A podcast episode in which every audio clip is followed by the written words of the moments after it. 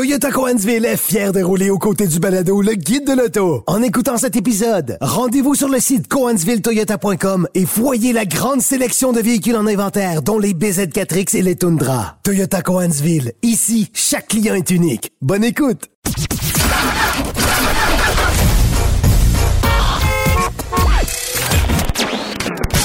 Vous l'avez vu? Vous l'avez lu? Maintenant, entendez-le. Avec Antoine Joubert et Germain Goyer. Le guide de l'auto. Cube Radio. Bonjour tout le monde, bienvenue au Guide de l'Auto, dernière émission euh, du mois de décembre pour nous. Salut Germain. Bonjour Antoine. Alors, nous sommes le 17 décembre aujourd'hui et euh, ben, à l'approche des fêtes euh, et pour qu'on se conscientise un peu sur notre conduite, on va recevoir en deuxième partie d'émission Bertrand Godin euh, qui est, euh, qui est euh, porte-parole de, euh, d'une consommation et d'une conduite responsable en collaboration avec la brasserie Labatte. Alors, on va parler avec lui tantôt. Euh, première chose qu'on peut faire, c'est de rapidement nommer les véhicules de l'année du guide de l'auto qui ont été votés par toute notre équipe. Euh, et, euh, ben, je te, laisse aller avec ça, Germain. Oui, effectivement. Donc, euh, cette année ne fait pas exception. Euh, le guide de l'auto a décerné trois prix. Donc, voiture de l'année, VUS de l'année et camionnette de l'année. Dans le cadre de la voiture de l'année, le prix a été décerné à la Hyundai Ioniq 6. Donc, nouveau véhicule électrique de la famille Ioniq chez, euh, chez Hyundai. Notre collègue Gabriel Gélina a eu la chance de, de, de la conduire. Euh, malheureusement, nous, pas encore, mais... euh, Mais en fait, en fait, on a toujours un peu de misère à, à décerner un prix sur un véhicule qu'on n'a pas conduit. La Ouais. nuance ici, c'est que toute la technologie qu'on y retrouve, on la connaît. Moi, j'ai pu prendre place à bord de la voiture, au moins pour regarder comment c'était fait, pour réaliser que ça sera la rivale la plus sérieuse à la Tesla Model 3. Absolument. Ce Et- sera une, berline, là, con- euh, pas compacte, mais plus ou moins. Mais avec, avec, Avec- des avantages par rapport Ouais. à la Tesla Model 3, euh, notamment en, en- en termes de qualité de fabrication. Ouais. Euh, alors, c'est clair que cette voiture-là est vouée au succès. Bon, évidemment, on est friand de VUS ici au Canada, mais c'est une voiture qui, aux États-Unis notamment, va avoir un impact significatif. Euh, et, qui pourrait prendre le relais des, de la Sonata. des- des- de la Sonata Ben oui, et peut-être même de l'Elantra dans un avenir plus, plus ou moins... euh, plus ou moins Ben, l'Elantra, j'y crois moins, mais on, on- la on Sonata avait- pourrait, On avait mentionné chez. Hyundai ne pas avoir de plan pour renouveler la Sonata après la génération plan est très simple, c'est ça, c'est ça la remplaçante. Là. Oui, oui, mais, mais aux États-Unis, la Sonata est une voiture qui se vend encore très bien, Ouais. contrairement à notre marché. Ouais. Mais, euh, mais bref, euh, on a nommé cette voiture-là parce qu'elle exploite l'ensemble des éléments de la, de la Ioniq 5 Ouais. euh, et parce que cette voiture-là est- est- est- est- répond tout simplement aux besoins des acheteurs nord-américains de très, très, très belle façon. Dans Même les pour- finalistes, on avait la petite mention, là, on avait la Toyota GR Corolla et la Toyota Prius.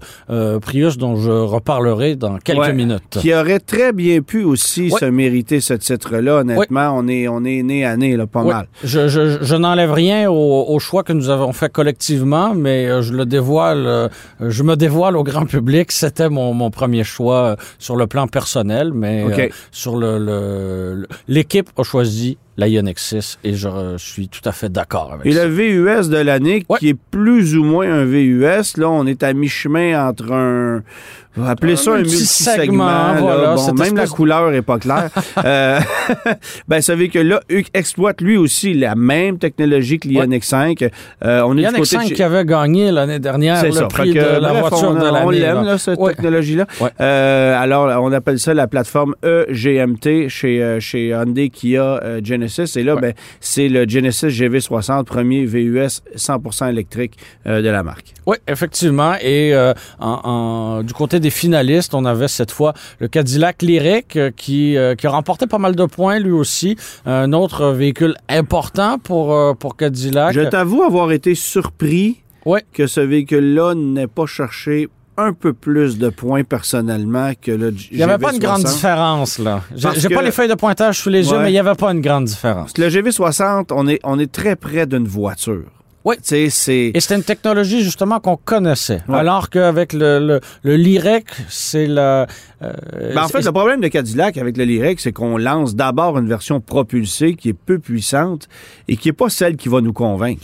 Et est-ce qu'on a- on n'a pas commencé la livraison au Canada? Non, ça, ça C'est ça. commencera. Alors que le euh, GV60, on a, lui, oui, ça. on a déjà, on a déjà commencé à le rouler ici. Exact. Donc, on avait le Cadillac Lyric et le Mazda CX-50. Ouais. Euh, du côté des camionnettes, eh bien, c'est- pas une très grande surprise parce que c'est un, un segment plus petit en termes de nouveautés chaque année. Là, c'est rare qu'on va avoir ouais. 12 nouveautés de ce mais c'était côté-là. d'une évidence. C'était d'une évidence. C'est le Ford F-150 Lightning, camion de l'année selon le guide de l'auto.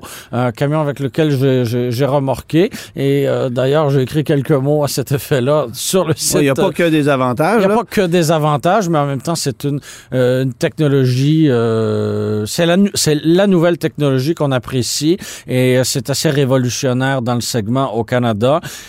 Je sais que toi, tu étais, comment dire, peut-être plus optimiste que moi face à ça, mais je, je, je m'estime échaudé avec le, le Mustang Mach-E euh, comme première tentative sérieuse électrique chez Ford. Je sais qu'on avait eu les- des Focus électriques et tout ça, mais on a eu tellement de ratés avec le Mach-E que de recommander la tête en paix à un F-150 et de dire qu'on va pouvoir, qu'on n'aura pas de problème avec ça. J'ai un petit... Ben, en euh, fait, j'ai.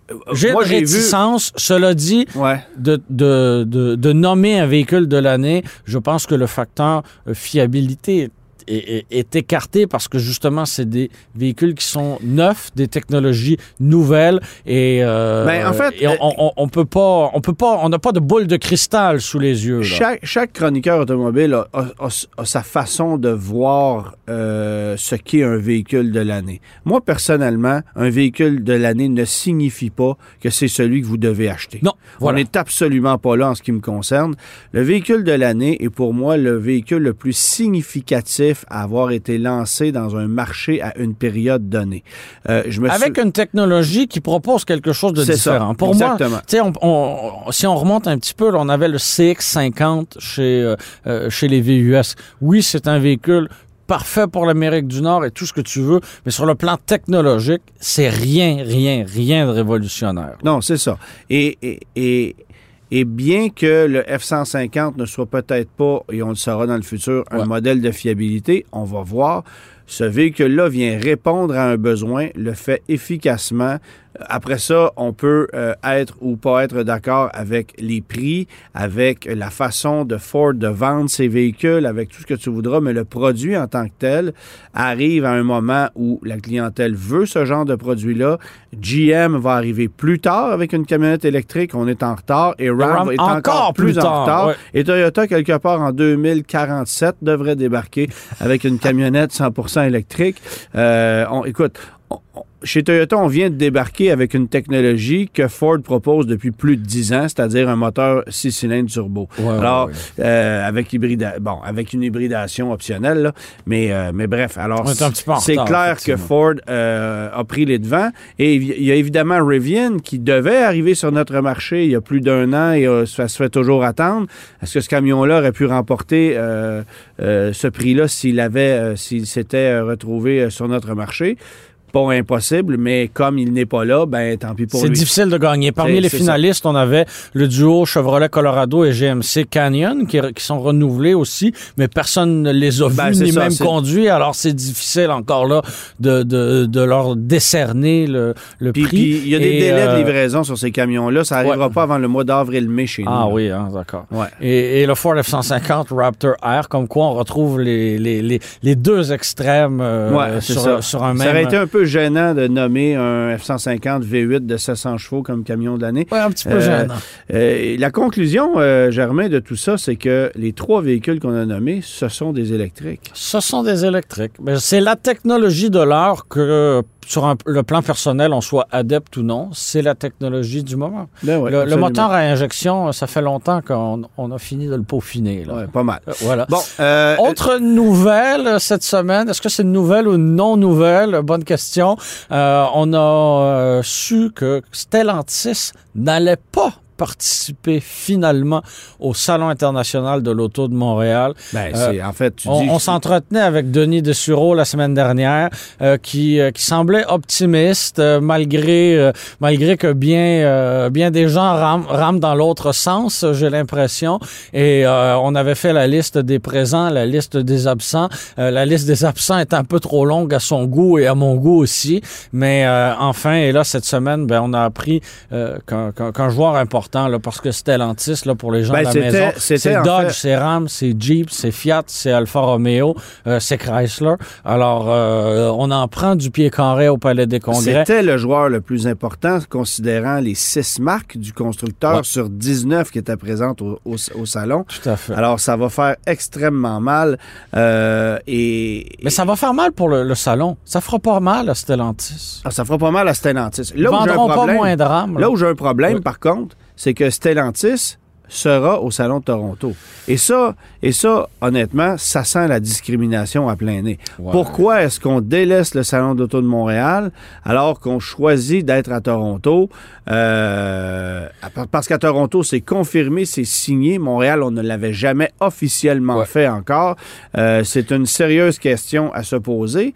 Euh, je sais qu'il y a une participation, par contre, au Salon de, To- de Toronto des concessionnaires C'est sûr que ça, Chrysler. ça a une, une alors Ouais. là, Alors que c'était pas le cas ici à Montréal. Ouais. Mais quand même, euh, d'étirer ça jusqu'à la dernière minute, à même pas un mois Ouais. du début du- de, de l'organisation du salon. Incluant deux semaines de Noël, là. hein, Incluant deux semaines de Noël, pas. à même- C'est- ordinaire, ce sera un salon ordinaire. Et là, euh, on, est, on, on est enregistré, alors on peut pas dire n'importe quoi. Mais euh, je garde mon téléphone pas très loin parce qu'on attend toujours le téléphone d'annulation, là. Ben, ouais. Moi, je comprends pas qu'on l'ait pas encore chez- annulé, là. C'est-à-dire que le Salon d'auto de Montréal confirme qu'il y aura un événement. Oui. On continue d'être très optimiste. En- J'ai parlé aux gens de Nissan hier qui sont très heureux de pouvoir être présents. Oui, GM, pour les quelques marques présentes, tu te dis, ben regarde, on, sépare la tarte en moins de morceaux, d'accord, mais euh, j'attends encore le- le- Mais l'annulation. ça commence à être difficile. Parce Ouais. que la, la vérité, c'est que voici ce qui reste. Hyundai, Kia, donc Ouais. les marques coréennes. Tout à fait. Toyota, Lexus, Nissan. Subaru. Infiniti n'y est pas. Subaru est là. Semble que Tesla sera là. Ouais, Alors, puis encore là, ça va être euh, trois propriétaires avec une Model S, un Model X, Bon. puis, Euh, comme ça l'était il y a quelques années. et là. du côté des Américains, il n'y aura que GM. Que GM, hein. C'est- Alors, euh, qui va se déplacer pour aller voir essentiellement cinq concessionnaires? Ouais. Parce que sur les 14 marques qu'il y aura là-bas, vous en prenez quatre de GM en partant. Ouais. Alors ça, c'est un concessionnaire. Toyota Lexus, c'est un autre concessionnaire. Euh, tu comprends-tu? Il y a pas. Est-ce que tu vas payer 25 pour, te sta- pour, pour tenter de te stationner au centre-ville, Ouais. payer ton billet d'entrée, acheter une pointe de pizza à 12 avec. euh, Bon, tu comprends? C'est Euh, de moins en moins pertinent et sensé. C'est difficile, là. Oui, il y aura des attractions, c'est vrai. J'aimerais ça y croire. J'aimerais ça. Tu le sais qu'on aime ça, les salons de l'auto. Mais Et- là, Et hier soir, hier soir, j'étais en compagnie de notre ami euh, Benoît Charette, euh, qui lui aura aussi un kiosque au Salon de l'Auto de Ouais. Montréal pour son annuel de l'auto. On sera présent avec le guide de l'auto Ouais. et on discutait, lui et moi, mais est-ce qu'on est capable d'imaginer quel sera l'achalandage à ce salon-là? Moi, j'avais l'impression. sur une période de 10 jours? Avec, avec les informations qu'on avait jusqu'à il y a quelques jours, je me disais que si on faisait la moitié de l'achalandage, c'est-à-dire 100 000 visiteurs plutôt que 200 000, ce serait un succès énorme. Et là, plus les jours passent et plus je suis pessimiste face à tout ça. Puis je me dis que si on a 75 000 personnes, ce sera déjà beau, là. Qui va aller là? En fait, on, peut même se demander la viabilité de faire un salon sur 10 jours. Est-ce Ouais. que ça serait pas plus logique de le faire sur 4 jours? Ouais.